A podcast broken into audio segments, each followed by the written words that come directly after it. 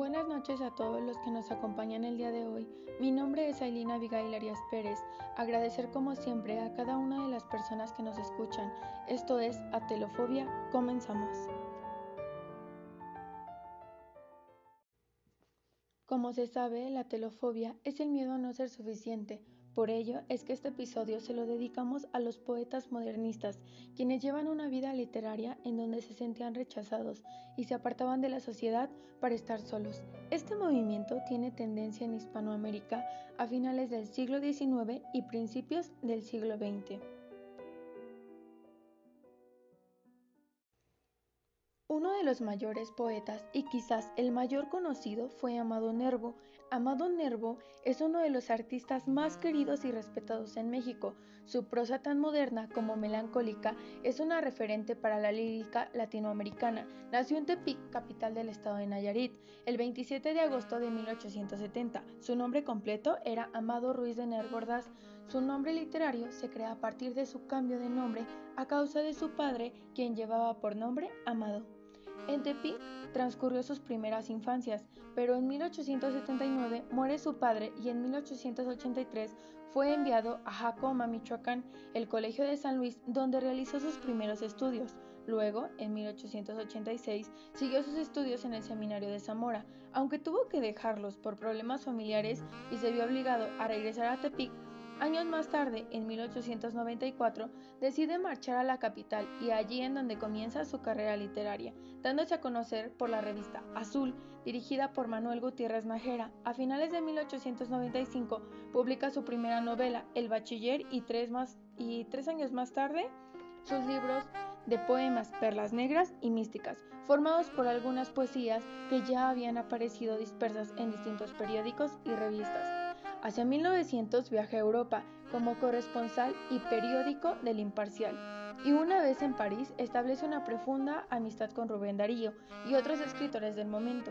Allí también conoce a su gran amor de vida, la que años más tarde sería la amada inmóvil, Ana Cecilia Luisa Dailés. Un amor que duró 10 años y que solo la muerte de ella en 1912 pudo romper. La trayectoria poética de Nervo está íntimamente ligada con su trayectoria vital y puede seguirse a través de tres líneas conductoras de las cuales surgen tres imágenes concurrentes en el que el autor da evasión. Como poeta de su tiempo las escuelas y tendencias, como poeta de los contenidos religiosos y filosóficos y como poeta del sentido amoroso estas tres líneas confluirían inevitablemente a una gran arteria de amor, comunión de vida y poesía. De tal conjunto surge un nuevo nervo y aceta entrañablemente a nervo poeta del amor. En definitiva, el nervo aceta enamorado era mucho más sobresaliente. La obra que más destaca dentro de su carrera literaria es La Amada Inmóvil, a continuación se las presento. La muerte, Nuestra Señora, está llena de respuestas, de respuestas para todos los porqués de la existencia. Silencio de los silencios, tal vez llamarla deberían, mas quién sabe interrogarla. ¿Quién tiene fin a la oreja? Escucha cosas muy hondas en medio de las tinieblas. Es una dama pálida la muerte, mas tan serena, con unos ojos inmensos que miran de una manera sobre sus hombros de mármol, en que los besos se hielan, cae en negros gajos fúnebres la majestad de sus trenzas. Qué afiladas son sus manos, qué seguras, qué expertas. Cogen nuestra alma al morirnos con una delicadeza. Qué majestad su regazo, y qué benigna y qué tierra su boca que nos dará en voz baja las respuestas a los por qué angustiosos que tortura la existencia.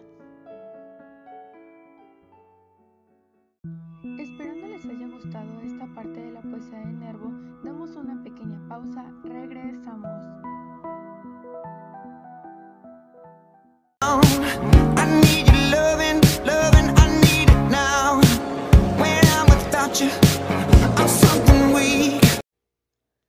Es así como damos cierre a este artista y a esta obra que nos dejó para deleitarnos una noche como esta. Como ya lo habíamos mencionado anteriormente, un amigo de Nervo fue otro de los poetas más reconocidos. Hablamos de Rubén Darío. A 151 años de su nacimiento, hablamos del poeta nicaragüense Rubén Darío, uno de los más grandes exponentes de la poesía latinoamericana. El poeta nicaragüense Félix Rubén García Sarmiento, conocido en el mundo como Rubén Darío, es considerado como el precursor del modernismo literario en América Latina. Su influencia en la poesía del siglo XX le mereció el título al príncipe de las letras castellanas. Nació en Metapa, hoy Ciudad Darío, en Metagalpa, Nicaragua, el 18 de enero de 1867. Hijo de una pareja separada, vivió la mayor parte de su infancia en la ciudad de León, creado por sus tíos, abuelos, Félix y Bernarda, a quienes llegó a considerar sus verdaderos padres. Su obra maestra, Azul, en 1888, que fue publicada, es considerada la primera obra del modernismo hispanoamericano. Se compone de relatos breves y algunos poemas. Esta obra estuvo cargada de sensualidad, erotismo y musicalidad, sí, lo que nos gusta. Rubén Darío inició el movimiento modernista de América Latina, influenciado por la poesía francesa. Su poesía modernista se compuso de los aportes del estilo romántico, parciano y del simbolismo. El mismo autor define el modernismo de esta forma. No es otra cosa que para el verso y la prosa castellanos pasados por el fino tamiz del buen verso y de una buena prosa francesa. Tres de sus obras dan cuenta a la evolución del modernismo azul prosas profanas y cantos de vida y esperanza. Fue el inspirador de muchos poetas modernistas españoles de su época.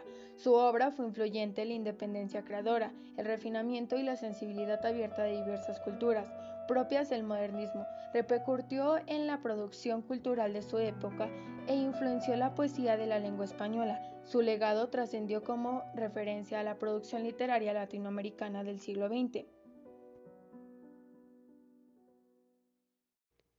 A continuación te presento una de las obras de mayor impacto de este autor. Es a Juan Ramón Jiménez. Tienes joven amigo ceñida la caraza. Para empezar, valiente, la divina pelea. ¿Has visto si reíste en el metal de tu idea la furia de mandoble y el peso de la masa? ¿Te sientes con la sangre de la celeste raza que vive con los números pitagóricos crea? Y como el fuerte Heracles al león de Nemea, en los sangrientos tigres del mar darías casa. Te enternece el azul de una noche tranquila. Escuchas pensativo el sonar de la esquila cuando el angelus dice el alma de la tarde. Tu corazón las voces ocultas interpreta. Sigue, entonces, tu rumbo de amor. Eres poeta. La belleza te cubra de luz y Dios te guarde.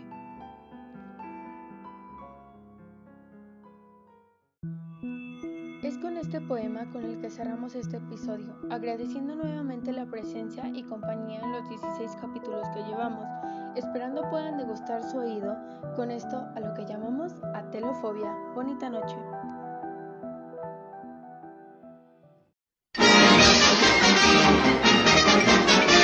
Eso es, todo, amigos.